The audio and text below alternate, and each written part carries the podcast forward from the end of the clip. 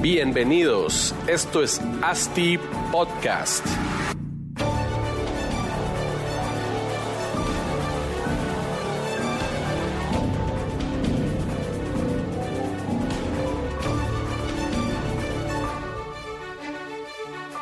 Bueno, hola a todos, bienvenidos a otro episodio de ASTI Podcast. Bueno, buenos días, buenas tardes o buenas noches, dependiendo de, de cuándo lo están escuchando. Espero que estén a gusto en el tráfico, en el gym o en su oficina, en su casa, donde quiera que estén, o en el baño, donde quiera que estén escuchando este episodio. Eh, muchas gracias por escucharnos. Les cuento que estamos subiendo en los rankings internacionales de podcast en Spotify y en Apple Podcast. Estamos, la verdad, muy contentos de que, de que a la gente le esté gustando y por favor, eh, compártanos, eh, compartan el contenido a sus amigos, a sus conocidos, para que generemos pues más impacto y porque la idea de esto es pues generar el impacto positivo que estamos teniendo en, el, en la industria inmobiliaria, ¿verdad? Entonces, eh, nuevamente muchas gracias, continuamos. El día de hoy pues tenemos un tema muy, muy, muy, muy bueno, muy, muy importante también para todos aquellos que están en en el tema de ventas de bienes inmuebles, creo que casi que todos los que nos escuchan pues están en hasta cierto punto en eso, en eso, ¿verdad? En ventas. Eh, hablaremos un poco de esta segunda etapa de lo que sería un embudo pues eh, tradicional de ventas, ¿verdad? En la primera, siendo la primera etapa la captación del cliente y la segunda etapa la prospección del cliente o del lead, como quieran llamarlo, ¿verdad? Se, a veces le llaman lead, a veces le llaman cliente, papá, etc. Vamos a hablar, pues como les dije, puntualmente de la prospección de clientes. Cómo saber si el cliente es potencial eh, o no. Cómo saber si, bueno, cómo, cómo saber ese proceso de prospectar a un cliente. Por qué medios los prospectamos. Eh, se puede automatizar esta prospección de hasta cierto punto. Eh, y de esto, pues vamos a hablar de esto y de mucho más. Y para esto traemos a nuestro invitado especial el día de hoy, Gerber Vázquez. Bienvenido, Gerber, ¿cómo estás? ¿Qué tal, Marcos? Bien, bien, gracias, qué gusto saludarte.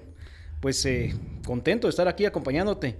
Y Qué en bueno. este famoso podcast ahora se está haciendo mucho más famoso que está viendo en las Eso está redes bueno. sociales. Justo te estaba comentando eso y he escuchado muy bien. Y, y los que lo escuchan, pues sería bueno que lo compartan en sus redes. Correcto. Porque es algo, es eh, realmente es contenido de valor, es la esencia que, están, que estás compartiendo acá y es lo que todos queremos, no nada más un podcast informativo, sino estamos dando, se está dando una información de valor, Claro. que, que es lo que se busca. Y esa era la idea, regresando al episodio cero que grabamos en este, en este podcast, pues personalmente cuando empecé en la industria inmobiliaria había muy pocos medios informativos para aprender de este negocio.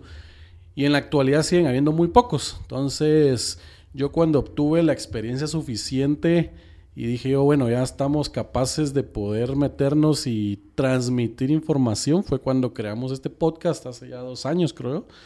Y empezamos a generar esta, pues estas pláticas, esta información de valor que a veces, es, a veces se, se saca mucho valor de una plática informal como la que tenemos el día de hoy o como la que hemos tenido en otros episodios, donde todos nosotros o nuestros invitados y mi persona pues compartimos experiencias, ¿verdad? Y de ahí pues sale un montón de información y tips que le ayudan a, los, a las personas que, que están iniciando o los que también ya están pues, sumergidos en esta industria y aprenden nuevas formas de trabajar las cosas, ¿verdad? Hay un dicho que dice eh, aprendiendo, desaprendiendo, ¿verdad? Que es muy importante, ¿verdad? Uno siempre cree Así que es. tiene la forma ideal de trabajar, pero cuando escucha Así o ve es. otra forma, eh, dice, puchica, de repente lo voy a probar y me, y me sale mejor, ¿verdad? Probás otros ingredientes y tu receta te queda mucho mejor. Esto es así. Correcto. Recet- encontrar recetas en todos lados y cada uno va haciendo su propio, su propio menú, su propia forma de, de vender, su propia forma de trabajar. Eh, y bueno, sí es como decías desde tu episodio cero, que ahí fue donde, donde vemos tu método incluso de prospección, porque fue esa forma y ese esa metodología que utilizaste que es lo que te ha funcionado hasta el día de hoy. Buenísimo. Así que qué, qué alegre vos acompañarte acá. Gracias. No, hombre, y contanos un poco, Gerber, para la audiencia que no, que no te conoce, contanos un poco rápido sobre, sobre tu persona. Claro, pues eh, mi nombre es Gerber Vázquez, yo soy eh, director de Business- eh, Inversiones Inteligentes, una inmobiliaria que precisamente nos est- estamos dedicando a la comercialización de inmuebles de una forma distinta. Además de esto, director de KCG Business Academy, que es, nos dedicamos también a lo que es formación de asesores de ventas. Eh, hace 20 años em, inicié en esta carrera de bienes raíces y te puedo decir, ha sido una carrera que, que no me arrepiento de haber escogido. Una carrera de muchas aventuras. Hemos sobrevivido muchas, muchas eh, situaciones en el país, desde, Claro. te puedo decir, la crisis, la, la crisis financiera que fue en, en el año 2012, si no estoy mal. Ahí sí fue una, donde todos los corredores, bajón. desarrolladores, se jalaban, los, se jalaban el pelo y, realmente nosotros fue un, un muy buen año. Eh, además de formar asesores inmobiliarios, eh, fui director de, de la Cámara de Bienes Raíces de Guatemala, director de educación durante cuatro años.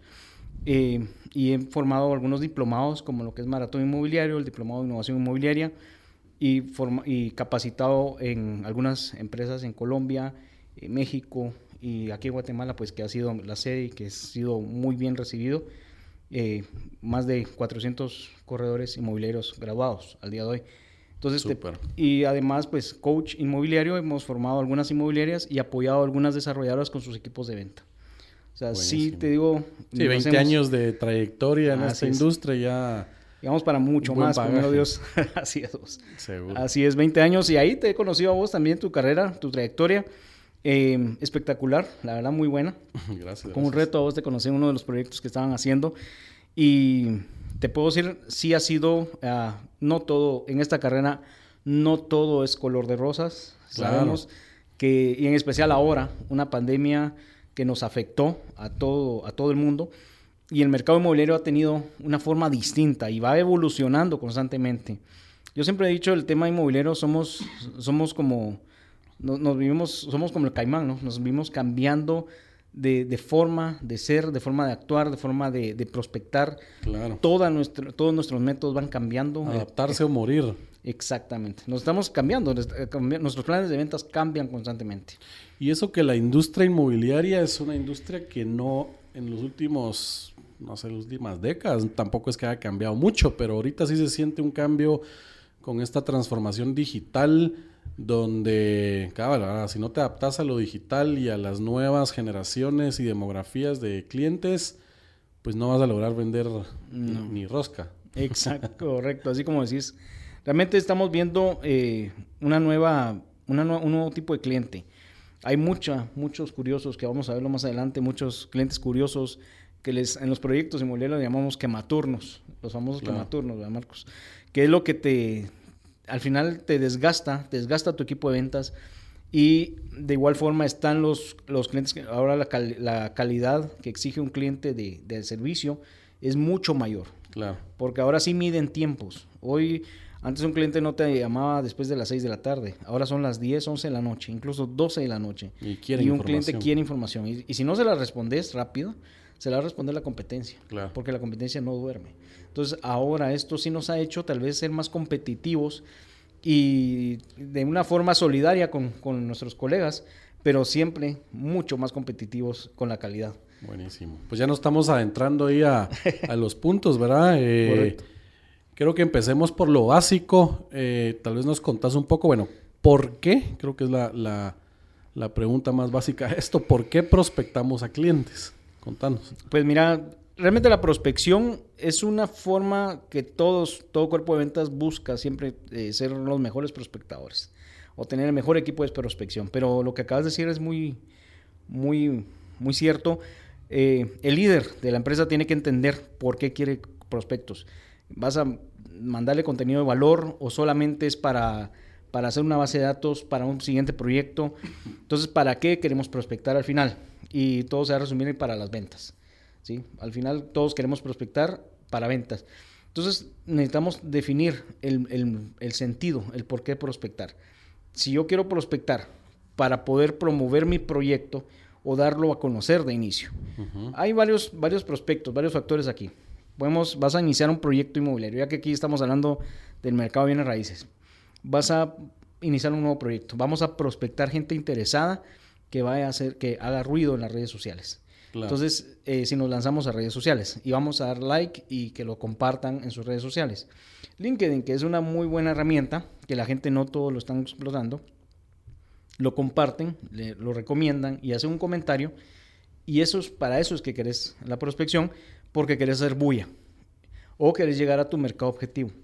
Si lo que querés hacer llegar a tu mercado objetivo, no esperemos muchísimos likes, no esperemos muchos comentarios en las redes sociales, pero sí te van a es- estar llamando y te van a estar escribiendo. O sea, definirnos por qué y para qué queremos eh, prospectar, eso sí, ya debemos nosotros de decidir cuál es nuestro plan estratégico de ventas. Claro, no, seguro. Ahí hay, pues como decís, todo un, todo un plan que hay que armar para captar a tus leads, clientes, potenciales compradores, para al final llegar a la venta, que fue lo primero Correcto. que dijiste. ¿va? ¿Para qué prospectamos? Pues para eficientar todo nuestro proceso de venta y, y vender a menor costo, eh, a menor tiempo y a mayor calidad, ¿verdad? Sí. Entonces, Yo te puedo decir, hay, empre- hay empresas, Marcos, que me he dado cuenta, tienen una colección de clientes. Mira, tenemos a los gerentes de, de X empresa, tenemos a los directores, a los socios de otras empresas, pero hasta ahí. ¿Y para qué quieren esos clientes? O sea, puedes conseguir una base de datos increíble, pero también para qué los van a necesitar. Si, no lo, si tenés un montón de prospectos y no los usás, vas a ser un coleccionista de prospectos y no somos y Sí, no coleccionamos. no, y eso no es, no es el negocio, pues, porque la prospección de cada cliente tiene un costo. Así es. Ya sea de una persona o de alguna tecnología que lo haga por, por para uno, ¿ah? pero al final uno lo que busca siempre es que el lead que entra sea lo más calificado posible para que esa prospección sea más eficiente.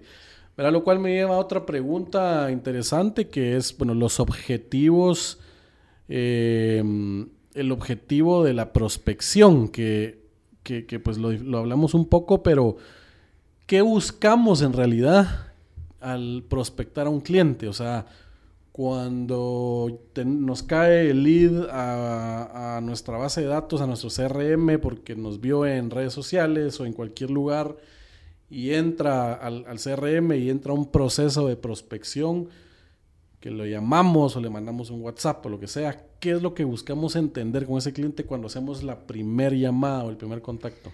Mira, eh, todos tenemos vendedores. Nosotros, los que hemos estado en ventas, yo, yo sé que vos estás- te has doblado las mangas y has estado en ventas también. Pero los que no han estado en ventas y solo han ocupado una silla gerencial, las ventas inmobiliarias son diferentes a cualquier otra ventas. Es totalmente diferente. Y ahora te respondo tu pregunta, ¿qué es lo que buscamos? Primero, tenemos que saber nosotros, un- tenemos que tener una, eh, un speech, un diálogo. Tal vez no es como un call center que vamos a estar eh, nosotros diciendo todo, eh, o sea, leyendo, leyendo lo que vamos a, a mencionar. Hoy una empresa de telefonía te, te da un speech que es más un robot que no sé Sí, la otra persona. aburre. Pero si nosotros venimos y, y tratamos de hacer esa amistad con el cliente y hacerle una buena entrevista, ahí vamos a saber qué buscamos. Hay, hay proyectos que te buscan inversionistas, inversionistas que paguen de contado, porque a lo mejor el proyecto ya llega a un punto en el que necesita ese capital y necesita esa compra de contado, en especial los proyectos que ya están co- contra entrega o ya se atrasaron a la entrega y necesitan clientes de contado, no pueden esperar cuatro meses y van a estar rese- reservando y vendiendo en el momento precio especial. Entonces vamos a enfocarnos a ese segmento y hacer una buena entrevista al inicio, que es el vendedor. Entra el lead, ¿sí? El lead, la persona que maneja tus redes, tiene que enfocarlo bien y hacerle una pequeña entrevista, una, una encuesta breve. Forma de pago, qué es lo que busca, qué necesita y qué puede comprar. En base a esas tres preguntas, ¿qué, puedo, qué, qué tengo y qué necesito comprar? Podemos decir que es uno, entender la capacidad Correcto. económica del cliente para ver si es apto para nuestro proyecto. Eso es lo primero. Yo creo que también un tema importante es la autoridad, con quién estamos hablando, porque normalmente si es un apartamento, ¿quién decide la compra del inmueble? Total. ¿La mujer o el hombre? ¿Con Eso- quién estoy hablando? Eso, eso sí puede, puede pasar, pero te puedo decir que al principio el hombre te puede hablar con una caract- un carácter muy fuerte y te va a decir el que va a decir. Y ciertamente él decide, porque la mujer le ha dicho que, la esposa le ha dicho que decida. ¿vos? Claro. Entonces, pero eh, cuando es un núcleo familiar, por eso cuando necesitas algo, necesito algo para mi familia. Y como bien decís, ahí vamos a ver en esa entrevista, en esas tres preguntas, quién es quien decide. Porque Sí. si es para la familia, que vaya la familia a ver el apartamento. Sí, si no va la familia, nunca va a haber una No, decisión. He visto niños, he visto que los mismos hijos te pueden botar un negocio. Es más, hasta Claro. la suegra te puede botar un negocio. Claro. Entonces ahí es donde Más nosotros... si les va a dar el dinero para el apartamento. Exacto. Hay gente que pasa? una, una mascota te puede botar en el apartamento. Claro. A lo mejor el balcón le queda muy bajo, no, le, no, le- no es seguro para la mascota. O sea, hoy el tema de decisión lo puede tomar tanto la persona que tiene la plata como la esposa, que es eh, la creencia de muchos, o la suegra, o sea, hoy cualquier persona. Y te puedo decir, al final, la decisión la va a tomar el asesor siempre que logre ganarse la confianza del cliente. Claro. Entonces hablamos de capacidad, hablamos de autoridad, ¿Correcto? necesidad. ¿Qué pensás de sacarle en esas primeras preguntas? En realidad, ¿cuál es el, el- el- el problema que tiene el cliente? Porque al final las ventas, eso a eso, a eso se, se llega, ¿verdad? Es que le estás vendiendo una solución a un problema que tiene, ¿verdad? Que la- ¿Cuál es esa necesidad de ese cliente? ¿Cuál es ese problema que tiene el cliente para decir, estoy buscando, te, estoy, te busqué a ti en tu proyecto de vivienda, oficina, lo que sea, para que me ayudes a solucionar? Sí. Mira, aquí lo, va- lo van a confundir siempre con el que quiero. Y aquí lo que es lo que necesito. ¿Qué es lo que vas a solucionar? El espacio, el tema del espacio. Si vas a buscar un espacio y, y el cliente tiene un presupuesto bajo, entonces vamos a ubicarnos en la, en la zona, en el sector. Entonces, por eso es que ese formulario es a inicio. El lead, si el lead logras filtrar muy bien al cliente y el cliente ya va muy bien filtrado con el asesor, el asesor debe de tomar ese cliente y no, no es que sea una venta segura, porque muchas veces van a alterar los datos. Claro. A lo mejor sí tiene la capacidad, a lo mejor sí le encantó el apartamento, que resolviste la necesidad. En cuanto a las necesidades, hablamos de eh, la ubicación cerca de la, de, la, de la oficina, la ubicación cerca de los colegios, del colegio de los hijos, la ubicación cerca de la familia, la ubicación de, de lo que más, de lo, de lo que más eh, él necesita. Eh, también hablamos del tema de espacios, iluminación, un ambiente abierto. Eh, hoy por el tema, el tema COVID te puedo decir que se venden mucho más casas que apartamentos. Pero lo que son los apartamentos, la gente ya está buscando ambientes más abiertos. De eso lo hemos visto en los- con la, la demanda de los, de los clientes interesados y podemos verlo en, en cuanto a requerimientos. Ahí en el gremio inmobiliario existen grupos de requerimientos y la mayoría solicitan ambientes abiertos o que el, apa- el apartamento, las torres tengan Claro. ambientes abiertos. Entonces, eso es lo que vamos, la El necesidad. COVID vino a cambiar un montón de, resolvamos, de resol- temas, ¿verdad? resolvamos lo que, como vos bien lo decís, resolvamos. La mayoría que escuchan este programa son desarrolladores seguramente y te puedo decir que vamos a filtrar de y, y no es tanto y no es tanto decir qué es lo que necesitas, sino casi que decirles a ustedes esto es lo que tengo y se, se adapta a lo que a lo que necesitan ustedes porque el cliente si te está buscando es porque el interesado, el prospecto ya vio tu página, ya vio tu información, entonces se va a atrever a escribirte. Claro. ¿sí? Entonces volvemos a lo mismo, lo que acabas de decir. El presupuesto, tiene la capacidad de pago. Segundo, va a tomar la decisión y, se, y es lo que quiere la autoridad. ¿Quién Sí. va, a to- va a tomar la, o sea, quién, con quién es con quién vamos a, a tratar? Si es, él va a indicar que la familia va a decidir, Sí. entonces lleve a la familia y que todos tomen la autoridad. Cuando te dicen que es la familia, ya sabemos detrás quién es quien Sí, ¿quiénes toma la tienen decisión. que llegar, verdad? Entonces ya sabemos ahí y las necesidades que él, que él, que él busca. Y lo último también importante, siento yo, es la urgencia, ¿verdad? Porque estoy empezando a, a ver ahorita casas, pero me voy a casar en un año y medio, lo cual, pues ahora las familias guatemaltecas y en toda Latinoamérica seguro, eh, el tema del ahorro es un, es un tema complicado, ¿verdad? Casi Total. nadie eh, logra los ahorros para, para hacer una compra inmediata, entonces se busca que el enganche pues sea fraccionado. Así ¿verdad? es. Entonces, eh, si hay algún proyecto, o sea, vos tenés un, estás viendo tu proyecto a 20 meses de fraccionamiento de tu enganche, pero esta, este cliente o este lead quiere comprar en 6 meses, pues eh, queda descartado como tu potencial cliente, porque, porque la urgencia eh, no se da, no, no da, la- los tiempos no dan. Así es. Entonces, yo creo que resumiendo rápido es capacidad, es necesidad, es eh, autoridad, Autoridad. y es urgencia de la compra. ¿verdad? Así es. creo que Hay otro punto que tal vez le agregaría ahí. ¿para, qué, para qué, qué es lo que busca en la propiedad? Porque, por ejemplo, ahorita acabamos de Es escribir un, un inversionista Ah, para uso propio. ¿no? Ya. ¿Sí? Entonces, el, ¿para qué? ¿Por qué es el motivo de su compra? Sí. Porque te puedo decir, esto es lo, lo normal para una familia. Sí, hablando del tema de vivienda, eh, esto es lo normal para una familia.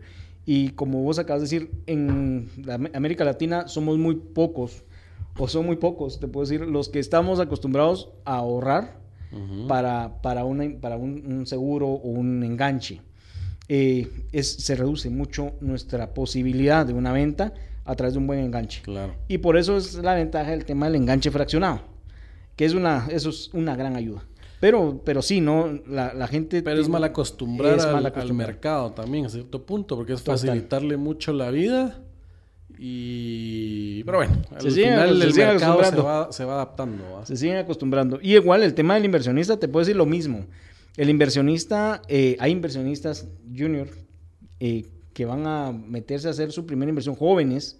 He visto que, te digo, 25, 28 años, que buscan una propiedad a, un, a hacer un enganche o enganche fraccionado y se, y se meten a, a invertir ahí su plata. Claro, pues que, es que es mucho más rentable pagar o meterle dos mil, cinco mil quetzales al mes eh, que meterlos a un banco que tu rendimiento es nulo y aquí automáticamente cuando el edificio está construido o la, o la propiedad está construida te aumentó un 10% Correcto. en un año, en dos años, ¿verdad? Que, que tenerlo en un banco perdiendo, perdiendo valor. Pero bueno, buenísimo. Cambiando un poco de pregunta, la prospección, pues ya vimos como que el objeto de prospectar, pero ¿por qué medios los hacemos? Pero antes creo que era, y pues siguen habiendo mucho llamadas así en frío y que te llaman del banco, etcétera, etcétera. Con esta transformación digital, ¿no crees que la prospección ha cambiado mucho a WhatsApp, a, hacerlo por medio de una serie de landing pages automatizado? ¿Cómo, cómo ves esto de la prospección, el, el medio de prospectar? Fíjate que ha sido muy, la mayoría de gente ha sido, ha utilizado mucho este, este, este mecanismo de facilitarse a través de MailChimp, de, a través de eh, WhatsApp Business, de Telegram, que ahora el pues Telegram lo puedes programar, este, de muchos medios de Facebook, los chatbots, han funcionado muchísimo y les ha servido mucho, pero creo que el mercado inmobiliario no busca eso. Creo que aún, aún veo que la gente eh, busca una atención personalizada. Porque es diferente que te llegue un correo y, y te diga, hola, te queremos mandar, o sea, un, se no, se, se es, es notable que es un, es un robot, es una máquina que te está mandando. Y es sí. diferente que tú digas, Marco, ¿cómo estás? Te quiero ofrecer este apartamento nuevo que vamos a, vamos a iniciar construcción el próximo año. ¿Te interesa? Sí. O sea, ya es algo personalizado. Si yo dirijo un mensaje a tu persona, eh, aunque sea la otra semana me contestes porque sé que estás ocupado, pero me vas a contestar. Pero si ves un robot que te está mandando, es muy poco lo que le vas a dedicar tiempo. Y pasa, no te, nosotros que estamos en el medio, vemos proyecto inmobiliario, nos llama la atención y lo abrimos porque queremos ver. Pero se lo mandas a un médico, un médico va a ser muy difícil que te lo abra. Un profesional, un auditor, un abogado, va a ser muy poco eh, la persona que, que está ocupada y que lo logre abrir. Claro. Creo que sí funciona, pero creo que el mercado inmobiliario busca más una atención personalizada. Posiblemente, como te digo, no, no lo descarto, porque a muchos les va a funcionar para atraer público, pero es diferente una atención personalizada y es lo que hemos tratado de, de guiar eh, a través de una atención personalizada, porque es, el cliente lo que busca es una asesoría, vos lo acabas de decir.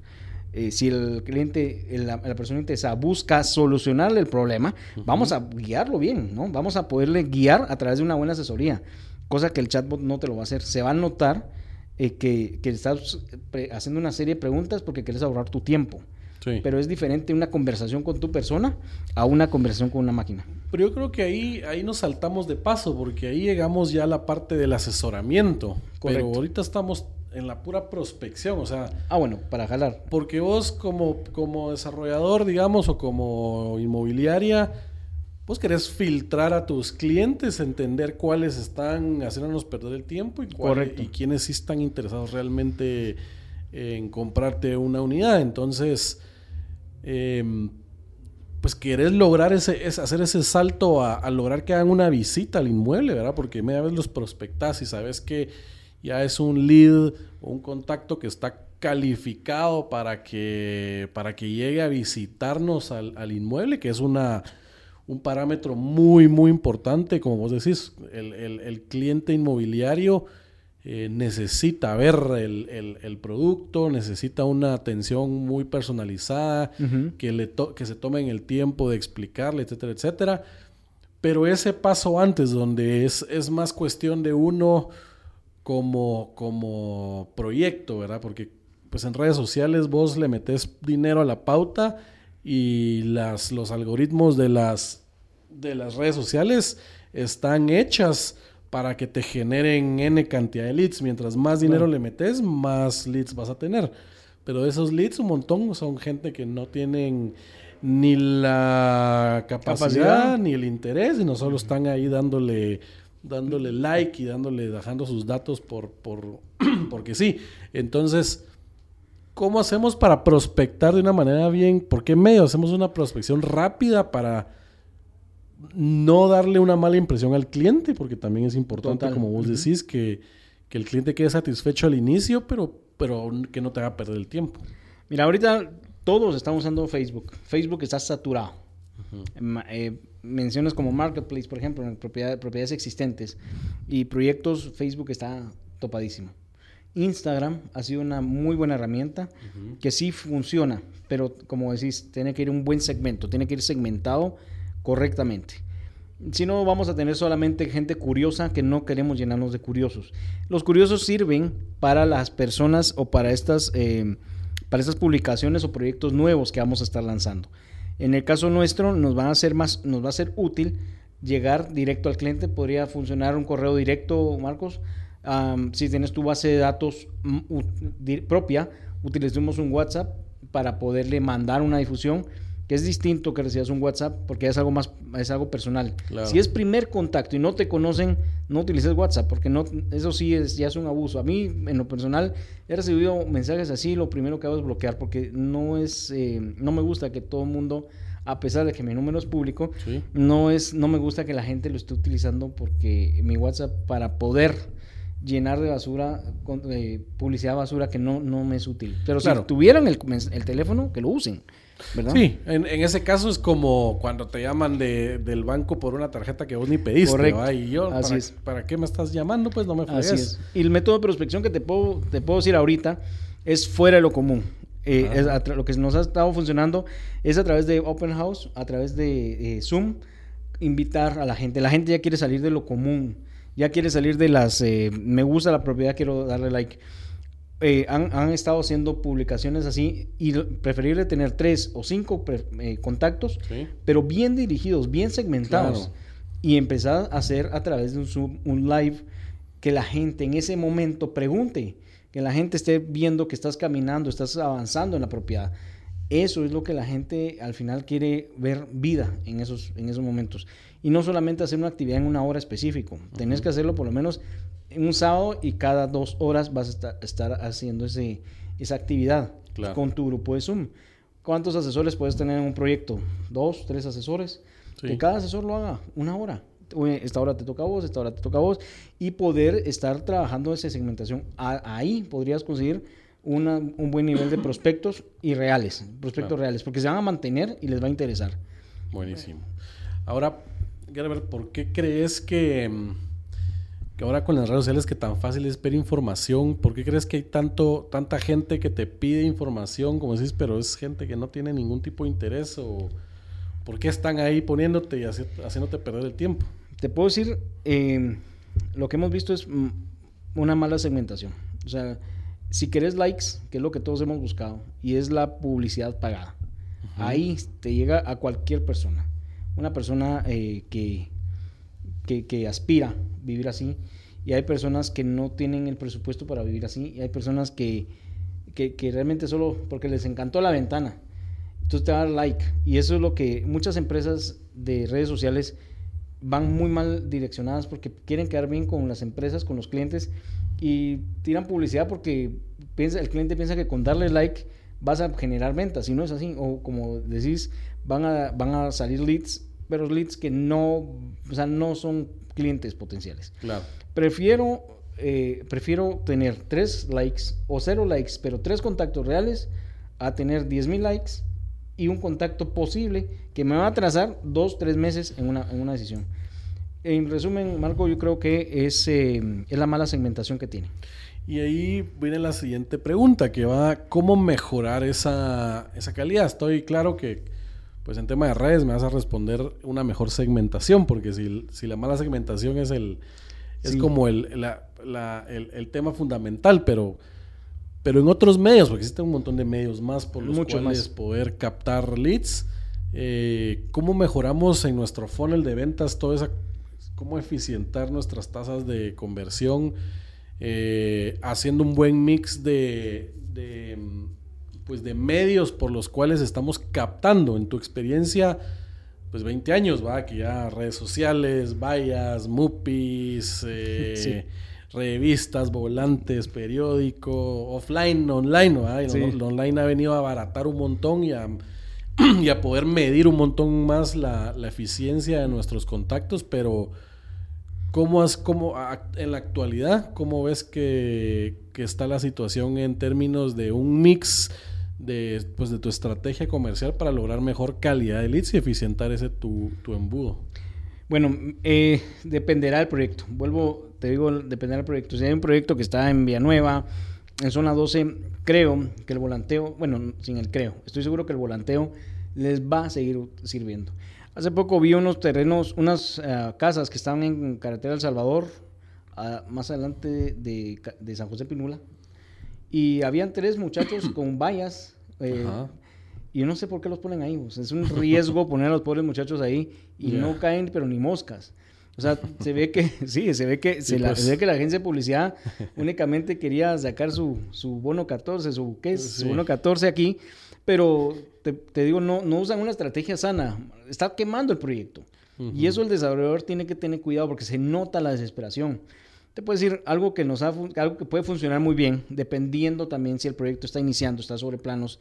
¿Por qué nos gusta a todos los corredores los proyectos sobre planos? Porque es, eh, es un mercado que no todos nuestros clientes van a conocer ni conocen. Y estás a lista de precio 1, o sea, tenés muchas ventajas para Claro. entrar ahí.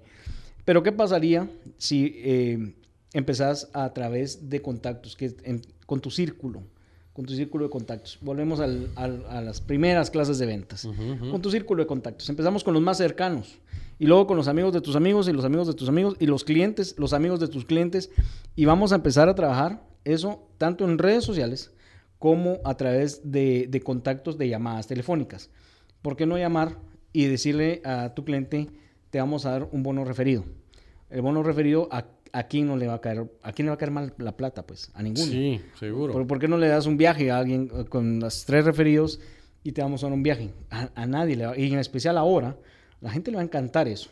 Entonces, Yo he visto un montón de estrategias que han, han armado desarrolladores inmobiliarias respecto al plan de referidos que, que se me hacen bien interesantes, pero nunca he visto si es en realidad factible, porque dan que el 1%, que un viaje y refiere a tu amigo y en grupos de Facebook ponen, pero en realidad funciona. Fun- si has visto que la gente se toma el tiempo de decir, ah, me voy a ganar un viaje si le digo a mis amigos que si quieren comprar en este proyecto y en realidad no tengo que hacer nada, simplemente decirles, quieren, eh, o alguien en un, en un evento social habla de querer comprar una propiedad y, ah, mira, ya viste el proyecto en zona 12, sí, te refiero rápido, ¿ah? y, y me gano un mi, un mi viaje. Funciona eso, o sea, la gente común y corriente que no se dedica a los bienes raíces sí anda, sí se toma pecho eso del, del referido y buscar clientes, ¿o no? lo, lo hacen. Y realmente no es con el afán de que se vuelvan corredores ni, ni bienes raíces, pero sí lo hace la gente.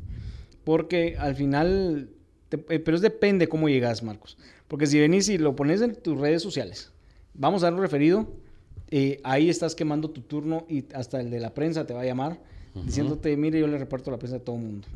Eh, no se trata de hacer eso, no se trata de que tu proye- el proyecto no podemos rebajarlo a tanto. Entonces, ¿por qué no llamar a tus, a tus clientes que ya confían en tu marca y hab- contarles del plan referido?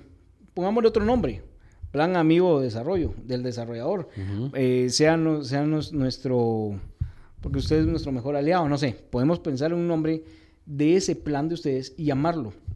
Ujú. Eh, vos sos desarrollador. ¿Cuánto- ¿Cuántas veces, cuándo fue la última vez que llamaste a cinco de tus clientes para ver cómo está el control de calidad.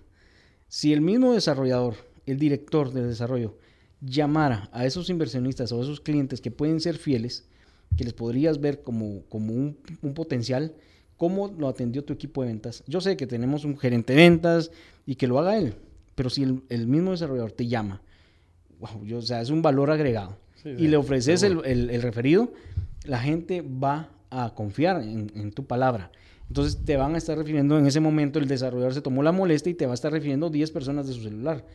Es lo mismo que están haciendo las tarjetas de crédito. Sí. La diferencia nuestra es que nosotros sí le estamos pagando a esta gente un bono de que podemos referirnos. O Pero entonces es más, es directo con, Es más con directo. tu círculo. Es no más directo. un posteo en mis redes, un plan de referidos para que cualquiera lo agarre. Eso sí, a mí, no- a mí eso me estresa. Yo me imagino a alguien detrás de las redes que está comiendo unos poporopos y a ver qué pasa.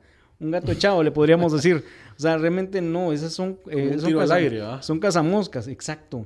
Eh, el, vendedor es, el vendedor debe de ir y llamar, debe llamar a la persona. No, si quieres un buen prospecto, tenés que, tenés que darle ese valor. Si quieres hacer un buen prospecto, darle ese valor al buen prospecto. No se trata nada más de tirar el anzuelo y que pique, porque van a picar muchos. Pero como te digo, la gente no llama. Y el servicio al cliente lo mismo. ¿Y qué pasa si, si mezclas una estrategia así de, como decís vos, llamamoscas o Sí.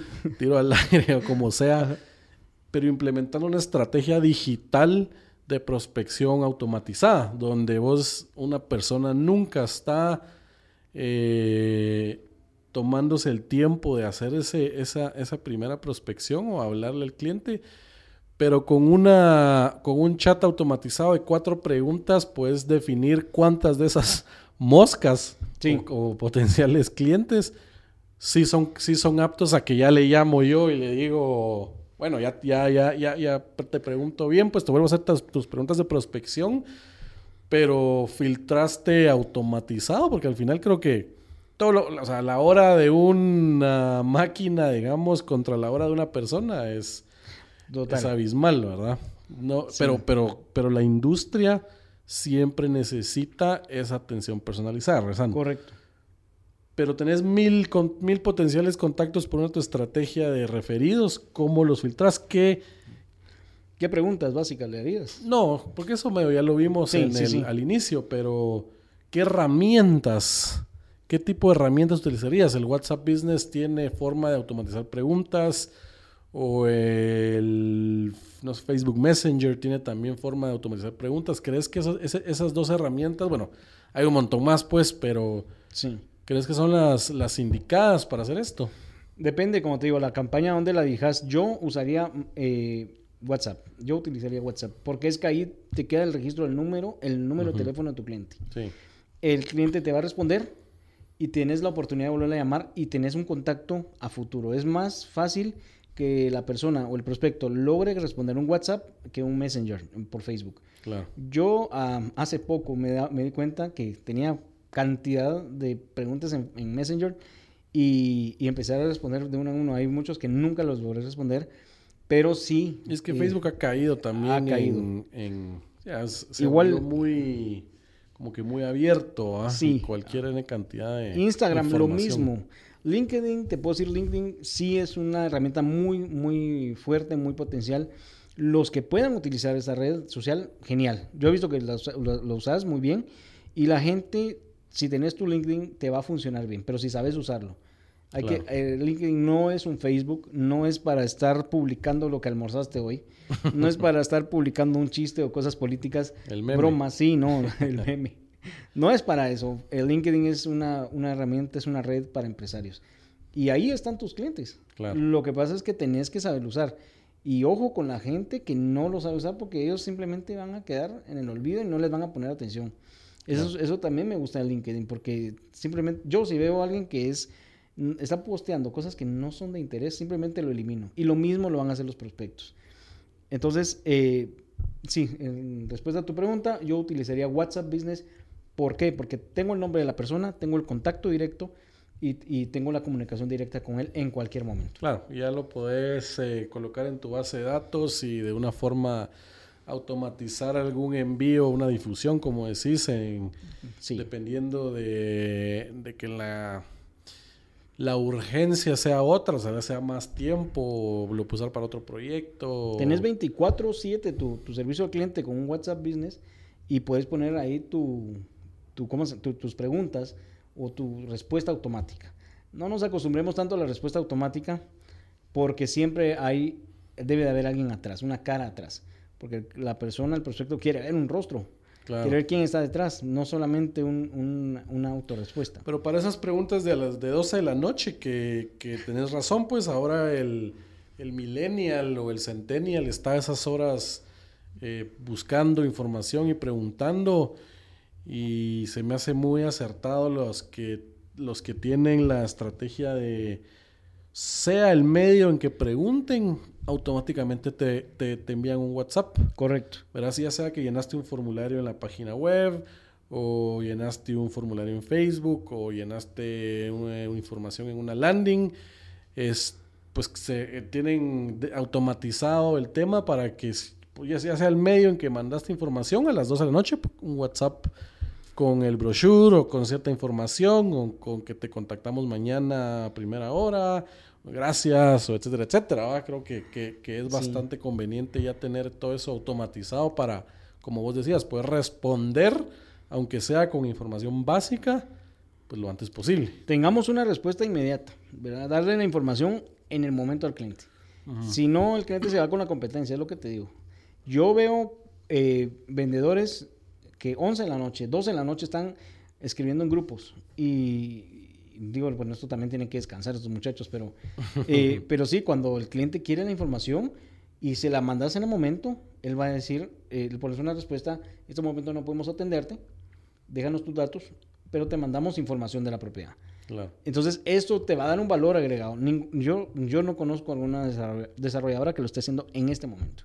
Entonces, y, Yo sí he visto varios ya. Así, y mandan la información en el momento. Sí. Perfecto. Entonces, y eso es bueno. Eso es bueno, porque esto te va a dar un valor y entonces ya vamos atrás de la competencia. Seguro, seguro. Yo- Vamos atrás de la nosotros personalmente en Nasty ya estamos implementando algo parecido porque a mí me parece genial el, el- el WhatsApp. Sabemos que ahorita, pues en, por lo menos en Guatemala, porque Sí. en otros países WhatsApp no figura tan fuerte como, como aquí, pero aquí necesitas esa información, o sea, necesitas que te manden un WhatsApp al chinazo para poder decidir, ¿va?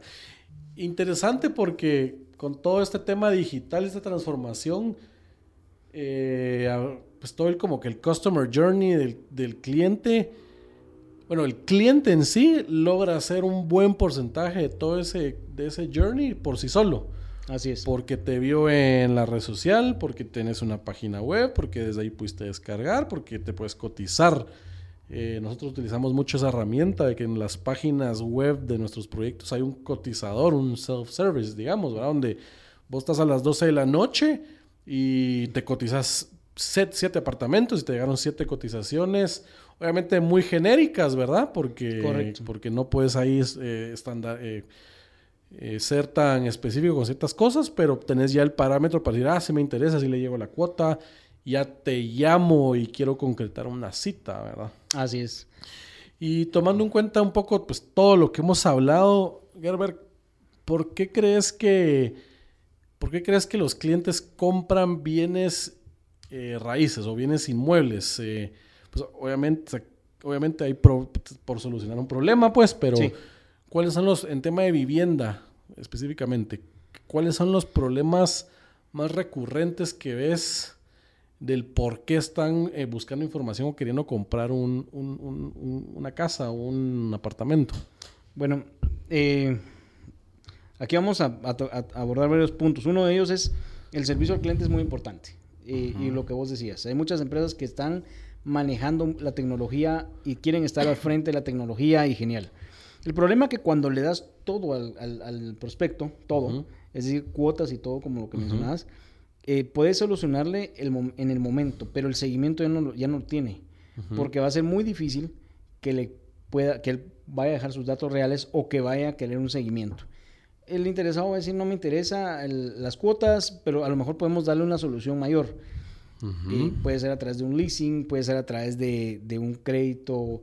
Eh, en algunos casos se puede, podemos negociar el tema del enganche. Entonces, darle esa solución al cliente. El por qué los, los prospectos buscan eh, un inmueble. La solución esta, te puedo decir, bueno, en el caso de los inversionistas, al final buscan una, una- un retorno de su inversión, una, una mejora de su plusvalía por el tema de, las, de la ubicación, que eso es lo que va a detonar a, a esta gente, es lo que les va a llamar la atención. ¿Qué le estás ofreciendo? ¿Un, un buen retorno de inversión? Eh, la rentabil- cuán- ¿Cuánto va, cuánto es lo, lo recomendable? ¿Cuál es la rentabilidad que va a obtener en este inmueble? Y eso te puedo decir, vuelvo a lo mismo, no todos los asesores están preparados, porque en algunas desarrolladoras, eh, salvo la tuya, no, te voy a decir nada de la tuya porque no la hemos visto, pero hay muchas desarrolladoras que no conocen cuánto el precio de renta el, del inmueble. Entonces, Claro. como inversión, vos tenés que saber, ya sea para tu familia, tenés que saber cuánto la puedes vender el inmueble en cualquier, en cualquier momento, la vas a rentar. Entonces, esas soluciones son las que no las tenemos en la- en la- en la mano. Sí. El asesor lo que tiene es el tema de acabados, sabe la ubicación, sabe la competencia, sabe los precios del mercado, pero no conoce cómo, eh, cómo solucionarle al cliente en el tema de un crédito. Yo te puedo decir, llamamos a una, a una desarrolladora o a un proyecto X, tal vez uno de cada cinco conocerá un tema de leasing o, va Sí, a poder no hablar de un están crédito capacitados, mixto. ¿verdad? Exactamente. Y en algún podcast hablaba yo, no me acuerdo cuál era, pero cabal de este tema de que, de que en nuestros países de Latinoamérica el ser un corredor no es una... eh, ¿Cómo se dice? No es como tan formal la... la pues es- no, no estudias para, para ser un corredor, ¿verdad? Sino cualquiera puede ser corredor. sí. Entonces, no cualquiera puede ser un doctor, ¿verdad? Pero el doctor tiene que estar capacitado y estudiado y todo para poder decir, Sí. eh, para poder diagnosticarte tu problema, ¿verdad? Igu- Igual debería ser un corredor que debería estar capacitado en el área financiera, en el área de acabados, en el área de arquitectura, para poder diagnosticarte el tipo de inmueble que vas a comprar. Así es. ¿verdad? Sí. Es decir, igual es un diagnóstico, porque vos al comprar un inmueble, eh, pues probablemente estás haciendo la inversión más grande de tu vida, si es un apartamento o, una, o tu vivienda como tal, ¿verdad? Entonces, Sí. o sea, si te están asesorando mal desde un inicio, vas a meter las patas con la inversión de tu vida. Exacto. Pues mira, yo te puedo decir, sí vi ese tu podcast y fue famoso, de verdad, te, te quisieron mucho los corredores. Existen varias gremiales y cámaras de bienes raíces y el problema del corredor no es que sean corredores. Yo a esta gente que no es profesional, yo les llamaría comisionistas, aunque en el término de la- Sí. del Código de Comercio sí se nos refieren como comisionistas, pero nosotros no vamos detrás de una comisión realmente, o sea, sí trabajamos por eso, pero nosotros no somos comisionistas, no nos podríamos llamar comisionistas, sino como corredor o agente inmobiliario. Los comisionistas son aquellos que no saben nada y solamente te dicen, mira, esta es la propiedad y el Un problema... negocio, eh, ¿no? exacto. No es a largo plazo. es un hobby que lo toman ellos y esto es una profesión. Sí. Te puedo decir, yo hemos recibido muchos diplomados, cursos de este, de este mercado y nos tenemos que actualizar. Temas de la ley del IVA, temas de la, la IVE nos está actualizando constantemente, temas de ventas, neuroventas, tecnología, todo esto nos estamos actualizando, en especial los que damos capacitaciones. Entonces, eh, esta terminología de corredor, me gustaría mucho que la gente se lo saque de la cabeza de que no, no cualquiera, porque te digo, cualquiera puede decirse que es desarrollador o, o- o corredor, pero yo conozco gente que ha llegado a la oficina, eh, no en esta, en otras, en otras empresas, hemos visto que han querido ser desarrolladores y realmente no es para cualquiera. Este Claro. mercado no es para cualquiera. Igual los corredores, hay mucha gente que se hace llamar corredores y, y lo que hacen es perjudicar al gremio porque engañan a los, a los, a los compradores, hacen ventas de mala fe, pero los que permiten eso son- es el consumidor, es el, el mismo cliente. Sí. Yo exhortaría a los desarrolladores que les exijan, por lo menos, qué, qué experiencia tienen, qué diplomas, qué, quién los ampara, los agremia alguna cámara, alguna gremial, o sea, qué, por qué es que decidieron ser corredores y vendan. Eh, y déjame decirte que hay muy buenos vendedores, Claro, pero no saben asesorar.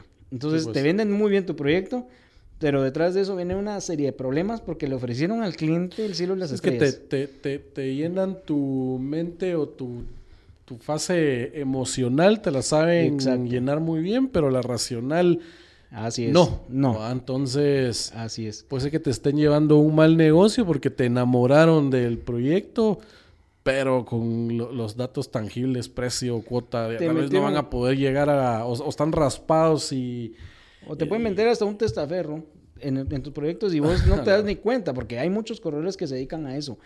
Y, y, te puedo decir, el problema, eh, hace, ahorita estamos manejando una negociación y el mismo cliente dijo, no, mire, yo conozco al, al, al interesado, muchas gracias, le, se lo agradezco mucho.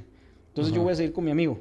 No, no, no se trata de eso. O sea, usted no llegó al amigo, usted quien llegó y lo trabajamos fuimos nosotros. Entonces la negociación continúa con nosotros. Entonces la gente eh, lamentablemente ven este negocio de los bienes raíces porque ahora está metido cualquier persona. Sí. Dice que es corredor inmobiliario y justo eso apareció pensando en la mañana. Dije, bueno, ojalá realmente la Cámara o la gremial eh, de bienes raíces realmente hagan algo y no solamente una... Hoy existe una licencia inmobiliaria que es un reglamento que no, yo lo llamo un reglamento porque no es una ley. Realmente no se ha visto como una ley, es un reglamento que no tiene dientes. Realmente el que quiere lo, saca. Y hoy he visto gente que no es para nada profesional, no tienen mucha experiencia en esto y han sacado su licencia. Y te puedo decir que, que una licencia no te va a hacer un corredor. ¿Cuál es el proceso para sacar una licencia aquí? Podés estar, necesitas eh, haber hecho estudios en el, en el negocio inmobiliario, tu experiencia que te la certifiquen eh, a través de un profesional de por lo menos dos años de experiencia, que eso experiencia cualquiera te la puede sacar. Y, y, aparte, ir al Ministerio de, de, Economía, ahí gestionas tu trámite, pagar una fianza y ya te dan tu licencia. No es de inmediato, pero sí puede durar seis, ocho meses, pero no solamente una licencia. O sea, ahorita puedo decir, si yo saco un curso de, no sé, de bordados y en el sector inmobiliario y puedo, un corredor me, me dice, mira, sí, hace dos años vendiste una casa, ya con esto, ya, yo puedo empezar a, gestionar esto, las cámaras y gremiales, tal vez me voy a hacer muchos enemigos ahorita, pero sí deberían de accionar y no solamente de, de, empujar a un reglamento, a que nos, nos, certifiquemos, sino realmente limitar esto. Mira en Panamá, en Panamá eh, no puedes vender un inmueble si no tienes una licencia. Aquí sí. ¿En qué momento te frenan la transacción? Exacto. Te vas con una tremenda multa. Estados Unidos, ya nosotros estamos pasando a ser un país que tenemos que actualizarnos en esta industria. Y eso, y eso nos va a ayudar muchísimo. Yo sé que nos desviamos un poco el tema, pero ahí dejamos un dulce para, para las cámaras, para, que nos apoyen en eso.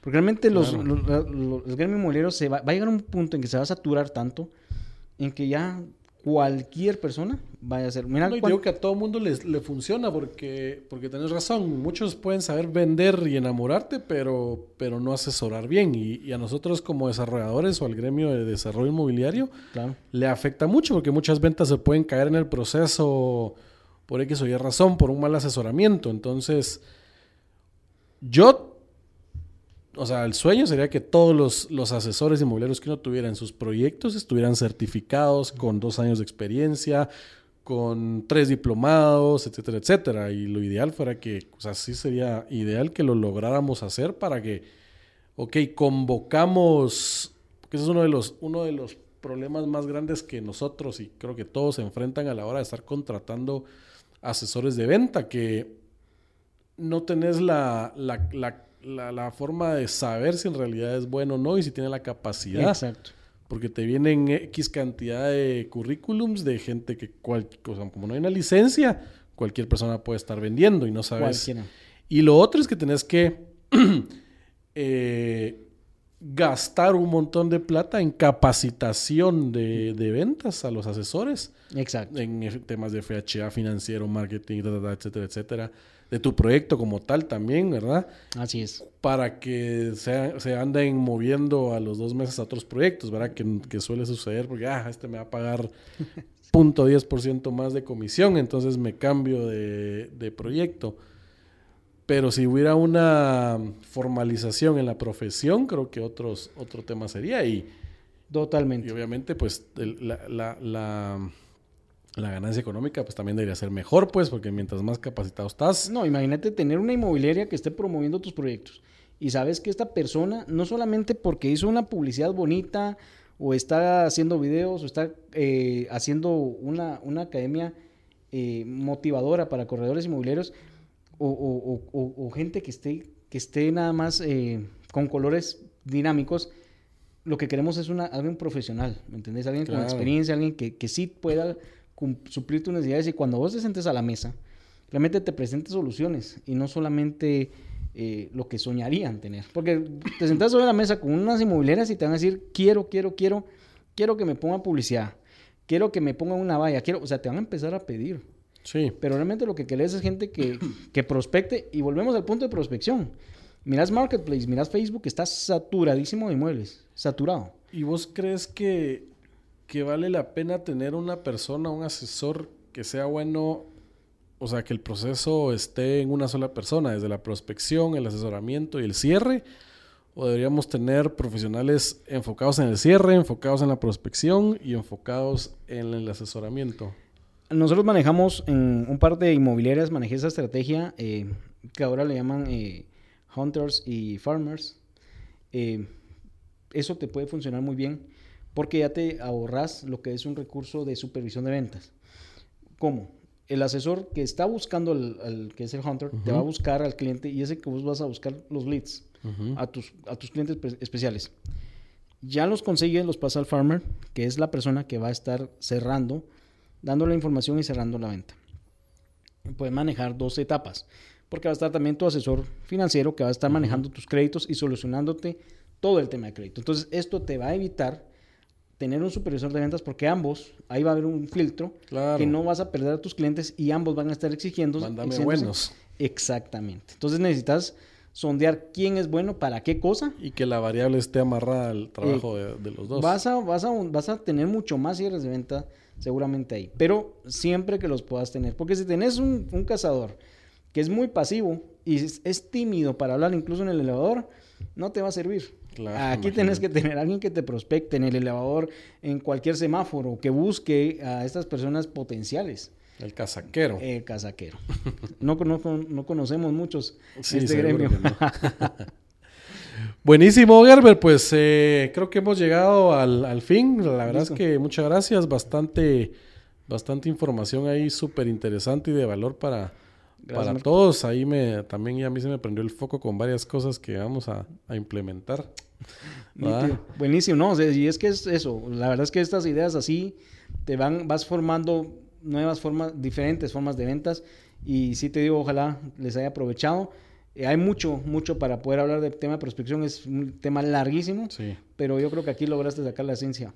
Sí, cabal, y espero que a todos les, les haya gustado bastante. Eh, cualquier duda que tengan sobre este tema, pues nos pueden contactar a nosotros, a, mi persona o al podcast directo. Puede ser en hola arroba, o podcast arroba astidesarrollos.com a vos, si no sé si puedes dar algún dato para que te Pues en LinkedIn me pueden ubicar como Herbert Vázquez. Herbert Vázquez, eh, en LinkedIn ahí me van a ubicar fácilmente y me pueden escribir por ahí sin ningún problema. O en Instagram o en Facebook, bajo el mismo nombre. Gracias, Marcos. Va, nombre, a vos muchas gracias y a toda la audiencia, muchas gracias por eh, escucharnos en otro episodio.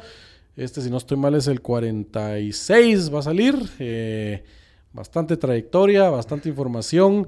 Compártanlo, síganos en nuestras redes sociales, Asti Desarrollos, Instagram, Facebook, YouTube. Ahí subimos también toda esta, todos estos podcasts grabados, en lo que los que nos están viendo por acá. Eh, métanse a nuestra página web, astidesarrollos.com. Ahí pueden ver todos nuestros proyectos por si están interesados en la compra de un eh, apartamento. Ahí tenemos para escoger proyectos. Eh, y nada, muchísimas gracias a todos. Hasta la próxima. Saludos. Hasta luego.